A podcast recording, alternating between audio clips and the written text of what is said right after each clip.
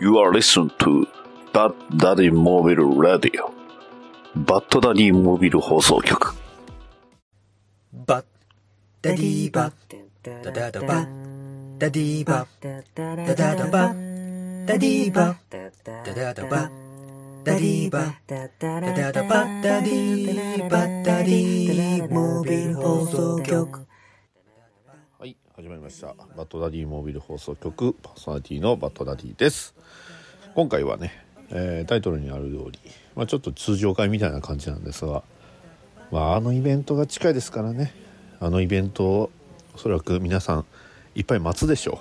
う、ね、そんなあ待機列の時に聞くのにちょうど良い、えーバットマンの原稿という話をさせていただきたいと思います。それでは参りましょう。バッドダディモービル放送局スタートです。バッドダディ、バッドダディ、モービル放送局。聞こえますか？私はケルシーアイスです。ケルシーのアイス。美味しそうな名前でしょう。私は戦術支援 AI ケルシーアイスです。バッドダディ聞こえますか？バッドダディ様。え様って言ったりどういうことですか？バッドダディ様。はい。ケルシーアイスです。いやそれはいいんですけどどうどうしたんですか？こんなこんな夜更けに。はい。バッドダディ様。私は私は LINE 声されると怒るんです。いやいやいや。あまあなんとなくネタは分かりましたけどどうしたんですか？バッドダディ様。とある方から調査の依頼が入りました。え調査の依頼？調でななんすかそれ？はい調査の依頼は依頼内容は現行バットマン誌最新話に至るまで今どういう流れなのかを調査してほしいと。そういう内容です。ああそういうこと？なるほどね。はい。わかりました。いいでしょう。はい。それではよろしくお願いします。えー今回のオープニングはこんな感じですケルシーアイスです。全然似てへんな。はい、えーどこから話するのかっていうと結構難しいなと思うんですけどまずあのファイルセーフというねイベント、えーまあ、チップ・ズダスキーさんがまあライターになって、えー現在ね、えーバットマン誌やっておるんですが、まあ、そんなバットマン誌の、えー展開の、えちょっとおさらいといいますかその辺をちょっとやっていこうと思うんですが、まあ、まず、えーまあ、バットマンの、えーゴッサムシティを守るために作りましたファイルセーフというね、えーファイルセーフって名前で合ってるのかな？間違ってたらごめんなさい。まあ、あの、ファイルセーフっていう、えまあ、スーパーバメカバットマンというか、ね、えまあ、非常に強力なメカの、えバットモービルというか、人型の、え人間サイズの、まあ、バットマンを、えー用意しまして、で、これでね、え今後の街を守っていくと、いうような流れにはなってたんですが、えそいつがもうめちゃくちゃに暴走してめちゃくちゃに強いと。はちゃめちゃに強くてバットマンはいろんな切り札を使いました。それこそ、え自分の、ね、弟子であるロビンたちであったりあとはそのバットマンの内側に秘めている、えーズーイン R とね、えー呼ばれる、えーまあ、バットマンのその安全装置ですね、えーまあ、バットマン自体が意識がなくなった時に、えー活躍するというね。えー、とこちらはあの翻訳にもなってましたけどあのまあどれか。えー翻訳の何かに確かあった名前がポンと出てこないんですけど、えーまあ、その時にね、えー初登場、えー、と現行では初登場になるのかな。もともとあのズイン R 製っていうところのあのバットマンあのバットマン無限在庫だったかな？か、えー何かに載ってるエピソードにもあったような気がする翻訳が。あそんなふわっとしてるんですけど、まあ、要はそのバットマンがね意識なくなった時に発動する、まあ、あの無意識でもバットマンを活動できるようにするというね、えーまあ、普通の人ではちょっと考えられないようなとんでも装置を、えーバットマンは用意してたんですが、まあ、それを使ってね、まあ、あの戦闘能力だけは高いんで使ったんですがと、えー勝てず、えー、挙句の果てにはバットマンは別の世界に、えー飛ばされてしまいまして、えーバットハイフンマンとしてね、えーバットマンのいない世界を、えーまあ、ちょっと旅することになってしまいました、まあ、そこではな、えー現行世界では死んでいるアルフレッドが生きていたりとか、ねえーセリーナや、えまあ、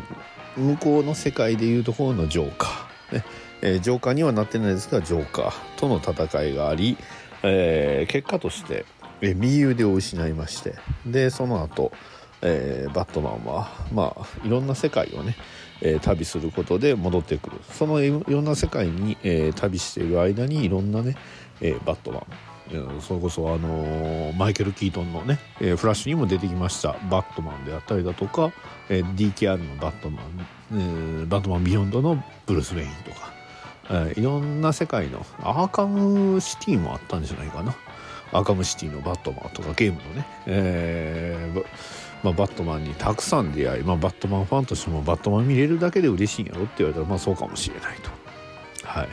でまあそんないろんなバットマンを巡っていくうちに、まあ、ジョーカーの影響を受けてしまいまして、えーズイン R のバットマン自体のまあそれそのいろんなマルチバースのバットマンを巡った結果、えーいろんな世界のズーイン R のバットマンもその、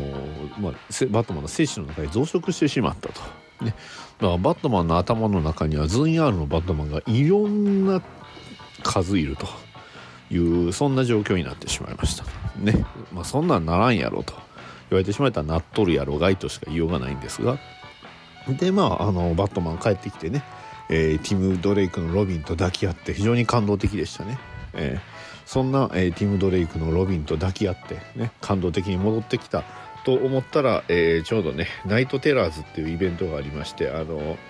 まあ、ちょっとの間寝てましたと、ね、悪夢を見てましたと。は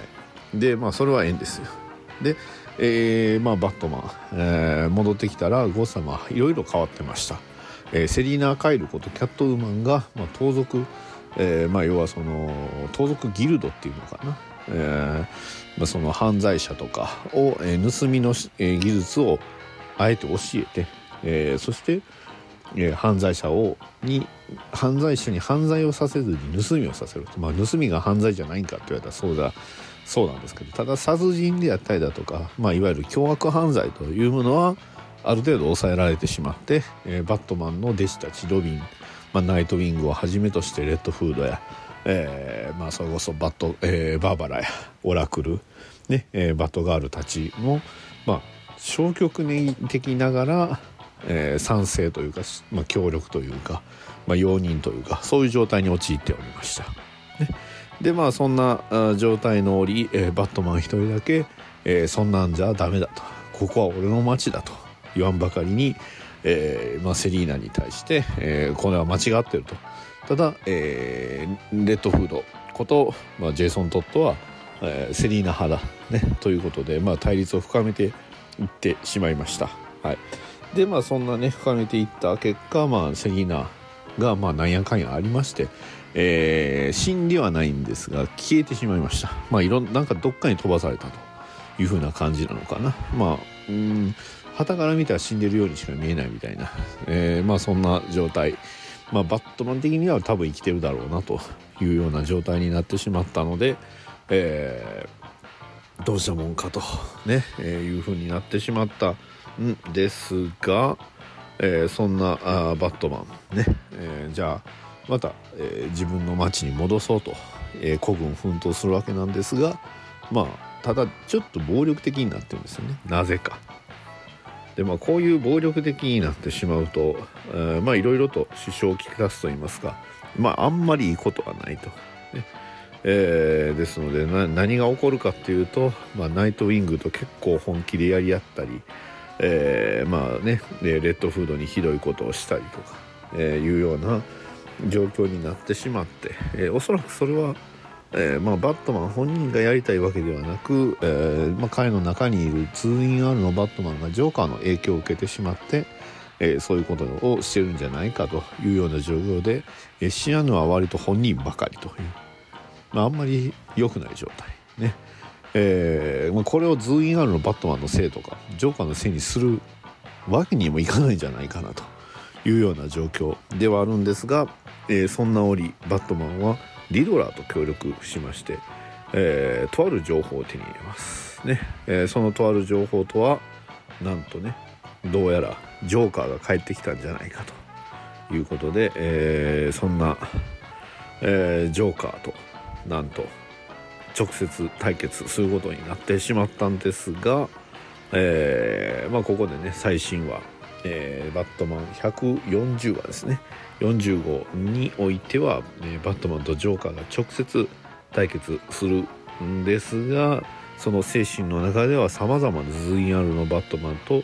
えーまあ、精神内で戦うと。ね、そのところに、えーバットマン・ザ・ナイトというね、えーこちらあのワンショットだったのかなと思ってたんですけど実はまあ精神に組み込まれたんですが、えーワンショットの、えーまあその、まあ、コミックがありましてそれはあのブルース・ウェインが、えー各世界を回って、まあ、修行すると。でそんな時に修行の折に、えーまあ、出会ってた先生が、えー先生ってあれですよ。あのバットマンのあのに DC キャラクターの先生じゃなくて、えーあれ先生ってキャラクターおるんですけどそっちじゃなくてね。えールーシー、チェッソンかな。ルーシーチェッソンっていうかな。ルーシー・シェッソンと呼ばれる女性のね、えー盗賊がいましてその、えー彼女と再会しました。ね。でまあそのね、えー彼女はそのバットマンの中には、えーなんか危険な存在がいるんじゃないかと。すごい心配してくれるんですが、まあ、そんな、えー心配されてる中でもそのズイン R のバットマンと精神世界で戦うバットマン。ね、でそんな、えー戦っていくうちに、えージョーカーとの戦いもまああのー佳境に、ね、なっていきますがブルースは一体どうなってしまうのか。そして、えー精神的にはもうどうしようもないほどボロボロのバットマンを救ったのは一体何者なのか。ということで最後の最後に出てきたあのキャラというね。はい。さあ一体今後どうなってしまうのか、ね、非常に楽しみですね。ということでね、えーバットマン誌、えーオンゴーイング。あとあのどうやらあの聞いたところによると、まあ、聞いたところっていうか、まあ、あのリドラーから聞いたバットマンがリドラーから聞いた情報なんですがどうやらバットマンあジョーカーには3人いる。これジョーカー誌ちょっと僕も追ってないんでいまいちなんですけどどうやらそのジョーカー誌には2人ジョーカーがいたと。ねアーバンジョーカーとかいうのかな。なんか、えーよくわかんないんですけど、えーまあジョーカーがふどうやら複数人いると、ね、ジョーカー複数人っていうとまあ皆さんねご存知。えーっと3ジョーカーズ、えーこちらはあのどちらかというとキリングジョークのアンサーソングアンサーコミックっていうのかな。アンサーコミックみたいなところあったんですがあの3ジョーカーズは完全にワンショットで全くあのまあ外伝といいますか、えー独立した作品なんですけどどうやらその3ジョーカーは 本当に独立した作品で、えー特に今後に影響を与えるものでもないと。どういうことかというとまあ3ジョーカーズに出てきた3人のジョーカーと今回のジョーカーとは全く別のものみたいな形なのでとそういうことになってくると3ジョーカーズってあれ何だったんだろうなってまあもしあれがねバカ売れしもうこれちょっといやらしい話でメタ的な話なんですけどバカ売れしてたらワンチャンね、えー、ジョーカーズの話がまあオンゴイング静止世界の話につながっていくんじゃないかなと思ったんですがそうじゃなかったということなのかな。まあ結構やっぱりアメコミにはよくあることなのかな少なくとも結構バットマンにはよくあることですごいやっぱり評価されたりねたくさんの人が見たりして、えー有名になった作品っていうのはやっぱり引きずるものですしそれは多分読者がまあほまあ読者がそうなのかなと。だってほらまあスリージョーカーズの時もそうなんですけどあの、まあ、ジェイソン・トッドことレッドフードってあの髪の毛が実は地毛は赤かったみたいな設定がね、えーモリソン期だったかな。あったじゃないですか。どこ行ったんですかっていうね。今やあの白いメッシュ入ってるやんみたいな。でもあの白いメッシュ入ってる状態もあれもまあハッシュで出てきた時だったかな。うん。でもそれ以降の例えばニュー52のねあのレッドフードアウトローの時はメッシュ入ってなかったんじゃない？アウトローズか。アウトローズの時はメッシュ入ってなかったんじゃないかな。ね。実は赤毛だったとかね。メッシュ入ってるとか入ってないとか。うんまあその辺はやっぱりその人気に左右されるわけじゃないですか。ね、いろんなファンアートでもやっぱりジェイソン・トットっていうとその黒い髪に白のメッシュ入ってるっていうイメージが結構パブリックというか強いなと思うんですけどそうじゃない時もあるしそうな時もあるしってねまああのとあるね、えーロボット作品じゃないんですけどまあとあるロボット作品はあの声が大きい方が勝つというねそういう設定じゃないけど なんか通説みたいになってるのと同じようにまあバットマンまあこれは創作とかエンターテインメント全般に言えることかもしれないけどまあ声が大きい方が勝つのかなと。まあ今回ね複数人ジョーカー出ますけどもしかしたら またね、えー、後世声の大きい方が勝つような出来事が起こるかもしれない。ね。えーそれこそねもしくはまあリブートしてまたこれも一つのそのマルチバースの一つになったりとかいうのかもしれないですしそうなってくるとやっぱ ongoing のライターさんの抱えるものって結構重いというか大きいよなとは思います。うんだってねバットマンとセリーナ・カイルが結婚しようとした、まあ、もしくは、ほぼほぼ結婚しかけてたっていうのはうんやっぱりそれを ongoing でやったってすごい話ですしそれこそね、えージョーカーがちょっと不死身になりかけたとか、ね、バットマンがちょっとメタヒューマンみたいになったとかあったじゃないですか。スリージョーカーズの話出たのはあそこからですよ。あのメトロンのね椅子に座ってえーっとジャスティスリーグ誌でしたかね、えーその時に、まあ、バットマンが全知全能の椅子に座って初めにややったことはジョーカーの正体を調べるというねまあまあ解釈一致ですね。って。でまあそんな時にどうやらジョーカーは3人いるみたいなのをスリージョーカーズでその伏線回収したわけじゃなくて今回回収したのかな？ってね。まあスリージョーカーズに関してはまあライターさんとかがまあ納得いってねえぞとそういうようなことなのかな。まあまあまあその辺はね。えー本当にやっぱりそのバットマンもガンダムもそのガンダム言っちゃいましたけどガンダムもそうなんですけど結構やっぱりこうね声の大きい方がこう勝つと言いますか公式がね全てじゃないじゃないかなとは僕は思いますね。えよく言うじゃないですか。あのただ公式が言ってるだけとね。あの二次創作ではたまにね聞く言葉では、まあ、まああれも冗談だとは、まあ、ジョークの一つではありますけどに、ねえ公式が言ってるだけと。おそらくまあスリージョーカーズも公式が言ってるだけと、ね。えーバットマンが結婚しようとしたってのも公式が言ってるだけみたいなね、えーまあ、そういうあの精神の守り方ってあるのかなっていうのはあるんですけど、えーまあ、結果としてはね、えー今後どうなっていくのがライターさん次第ね。えーもしくは売れ行き次第ということで。まあうん。そうですね。えーまあちょっと前のあのアビスとかなんか34話ぐらいで終わったアビスとかなんか、えーありましたしねバットマン右腕今義手なんですけどその設定どこ行ったとか。あのー特にそのバットマンのアビスに関してはニューそう新しいコスチュームでみたいな雰囲気だったのがいつの間にかまた戻って、やっぱまあコスチュームもやっぱ強い弱いというかやっぱ,、ね、それぞれそのライターさんの好みアーティストの好みとかも結構あるのかなとは思うんでその辺見ていくとちょっと面白いんですけど今が結構あのハッシュのねバットマンにすごい近い。トム・キングのランの時もあの途中からハッシュの、えーハッシュみたいな、まあ、いわゆる黒パンツですね、えー黒パンツで、えー黄色いマークのないバットマ,、えーバットマークコウモリのマークがついてるっていう胸にね、えースタイルは結構ハッシュで確立されてたかなその、まあ、僕も 実は一番好きなあのコスチュームこれなんで、で非常にいいんですけどあの黒パンツもね、うん、だからそれが結構この 今のバットマンもそれに、まあ、準じてると言いますか、えーそのデザインではありますんでやっぱり今やバットマンのデザインってこうなのかな、ね、ニュー52の時はあのパンツなくしてねやったりリバースの時はあのまあバットマークの縁が黄色かったりとか、えーまあ、パンツがなかったりとかそれこそ映画の「ザ・バットマン」もパンツはないですからね、まあ、パンツないっていうとこうちょっと語弊ありますけど、うん。まあ、実写であるとなかなかああいう黒のパンツだけ目立たせるっていうのは結構なんか、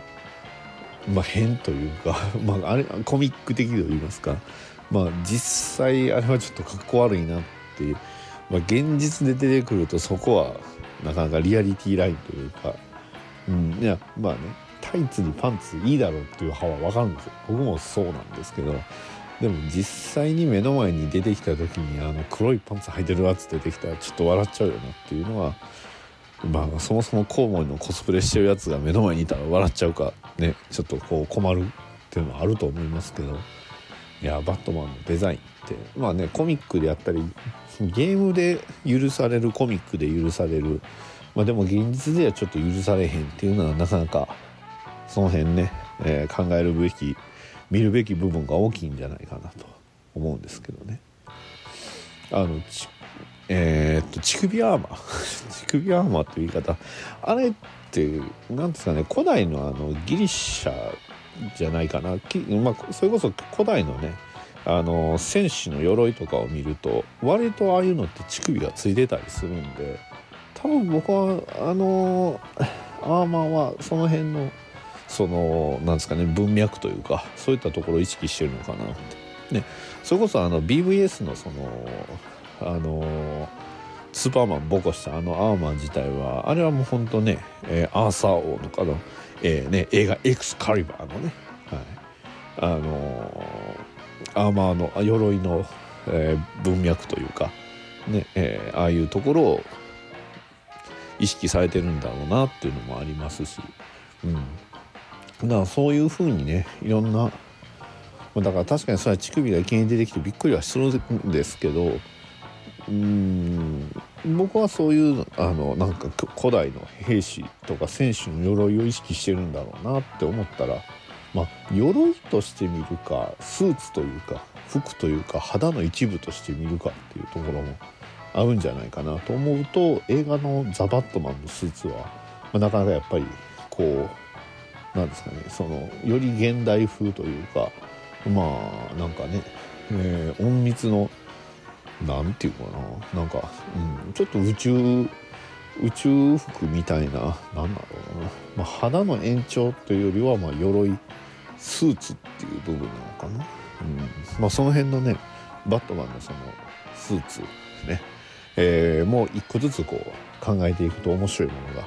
見えるかもしれないし見えないのかもしれない。あの、まあ今ねもし東京コミコンのね待機率で聞いてはる方はあのそれぞれこうコスプレイヤーさんの衣装とかもこう見ていくとね、えー、まあそこのリアリティラインだったりだとかまあその服として見るか鎧として見るか、まあ、機能機能まあそのザ・バットマンは機能性かな。機能性重視っていうところかなとは。まああとねアイコニックであるかとかそういったところっていうのもまあ見ていくと面白い部分があるんじゃないかなと思いますので、えー、ね、だいぶあのバットマンのあの原稿の話から離れましたけど、まあ、こういう風にねダラダラと多分喋ってる方がいいのかなと思いますし。で、えー、おそらくスマホでね、えー、イヤホンなり Bluetooth なりで聞いてはる方がほとんどだと思いますけどあのー、今ね、え東京コミコンまでになのかな現在あの電子書籍の方があのセールやっておりましてね。なんで急にこんな話始あの始めるかと言いますとあのセールをやってますんでね。今すぐね Kindle で、えー、Amazon でね、えー、バットマンキャットウーマンと入力していただきましたらね。なんとあ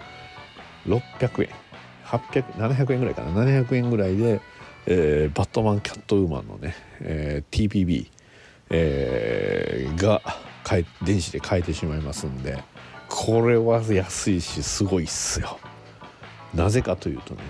出たの今週なんです。今週なんです今週。今週出たやつをまあもともとハードカバーでもっと前には出てたんですけど今週出たやつがセールですよ。しかも内容ね奥さんすごいんですよ。ね。ここだけにね。ここだけの話ですけどね。ここだけね。これ聞こえてるのかな？なんとねディティクティブ1027号であったりそれこそあのジョン・ポール・レオン氏のまあ、が最後に書いたバットマン・キャットウーマンのキャットウーマンスペシャルも入ってるというね。まあ、あのジョン・ポール・レオン氏追悼のあの、まあ、アートはちょっとなかったんですけど、まあ、バッ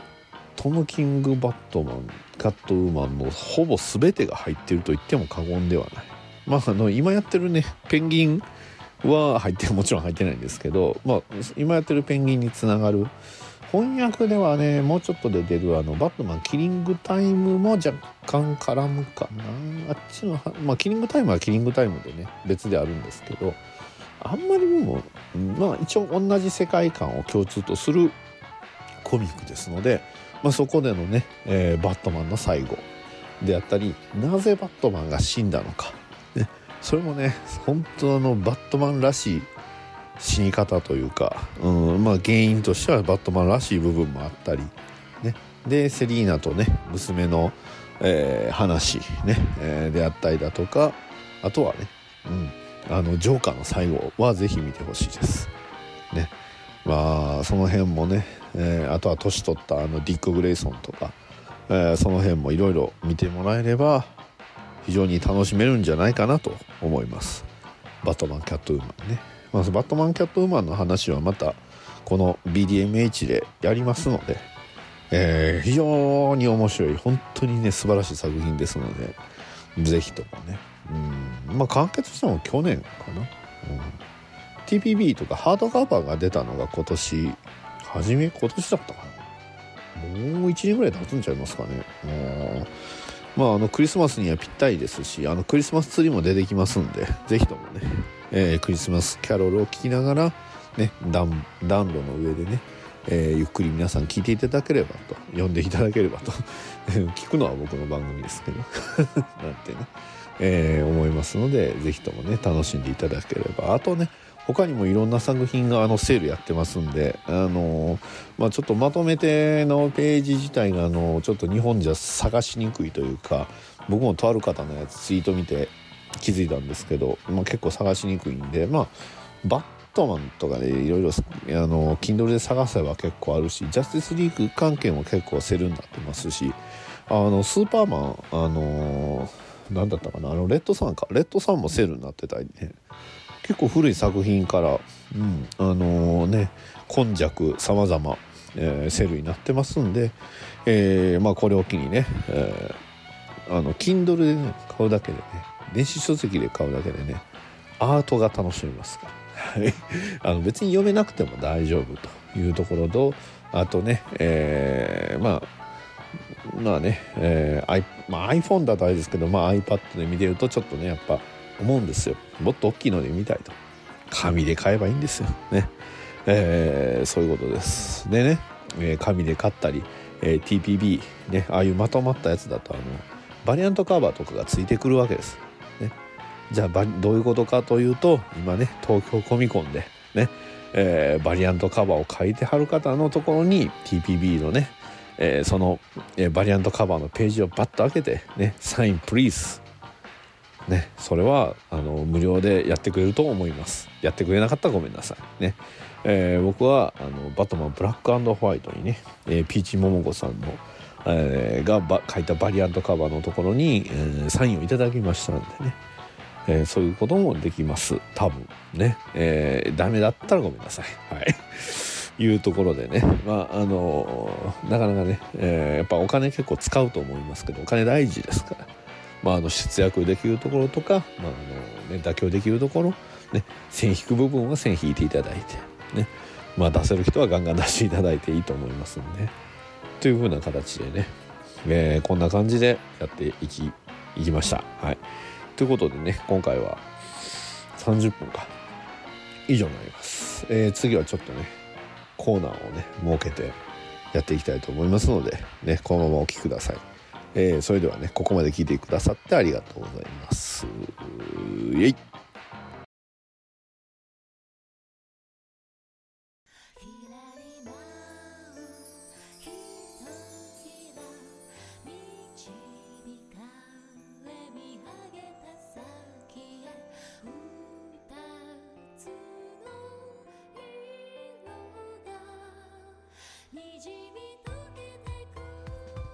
はい、というわけでね、エンディングです。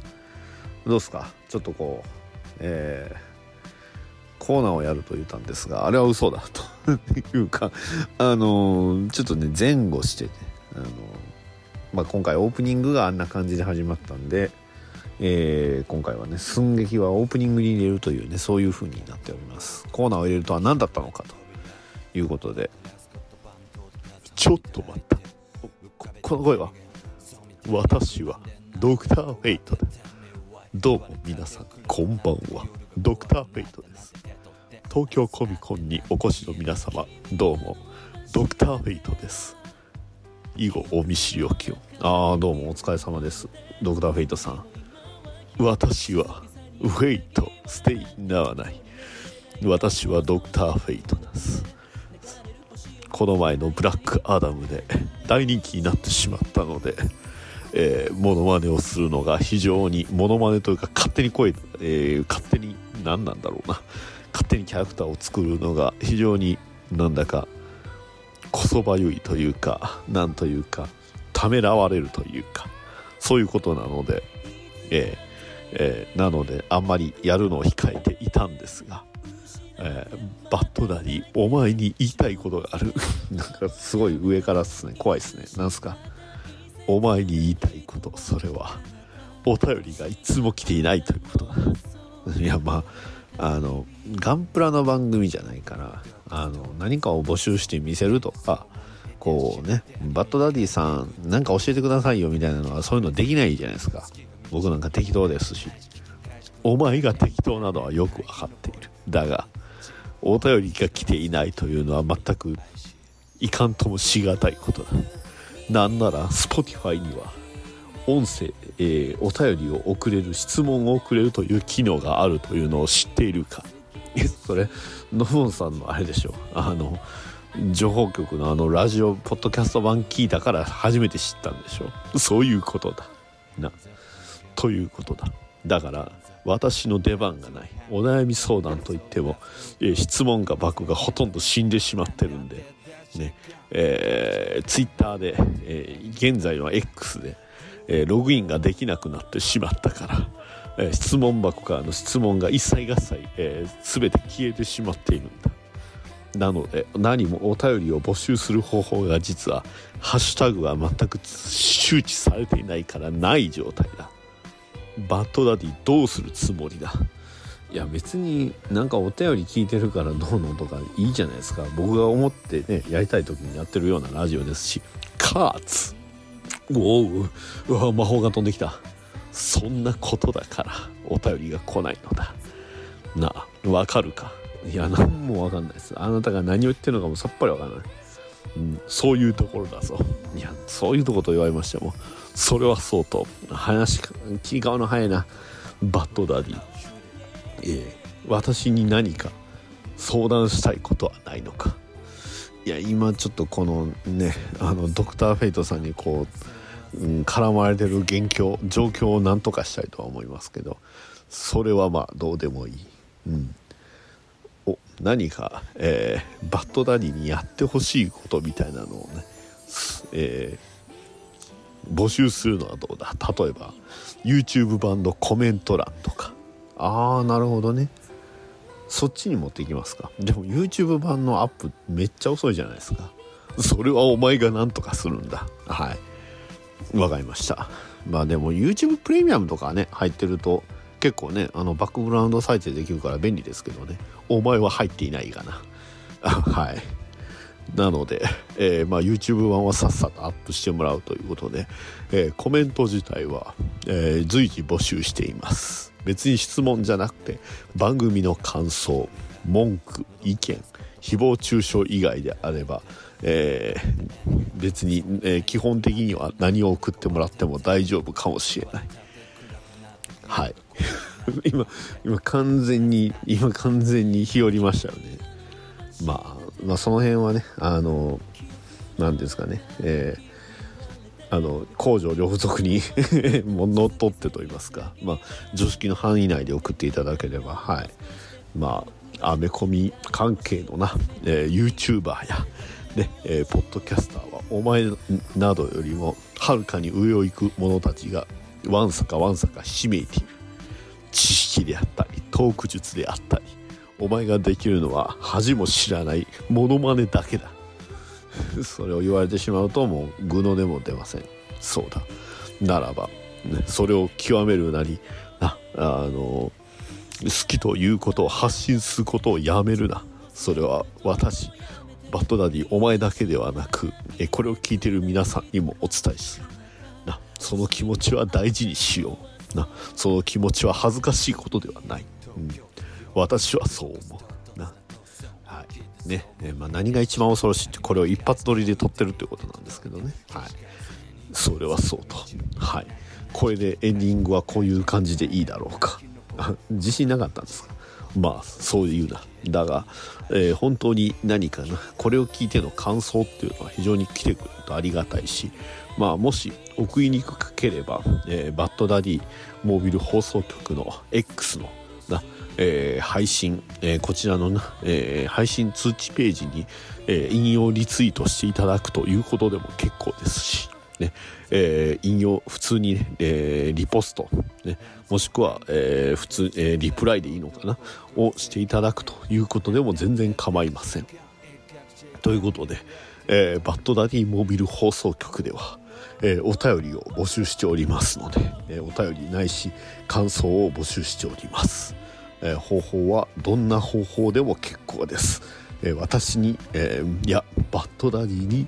え、まあ、伝わる方法であればどんなものでも結構です。え、住所に、え、直接メッセージ、えお手紙を送ることだけは怖いのでやめてください。ね。えそうですね。あとはバッドダディの欲しいものリストにコメントを載せ、この方法はやめておこう。そうですね。はい。それはダメです。はい。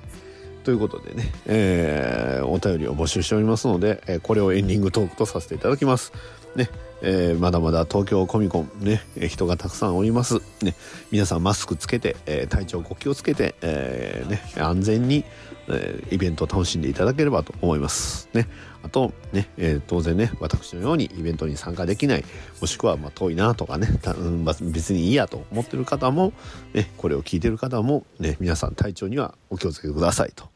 いうことで、今回は以上になります。それでは最後までありがとうございました。えー、お送りしましたのはバッドダディとドクターフェイトでした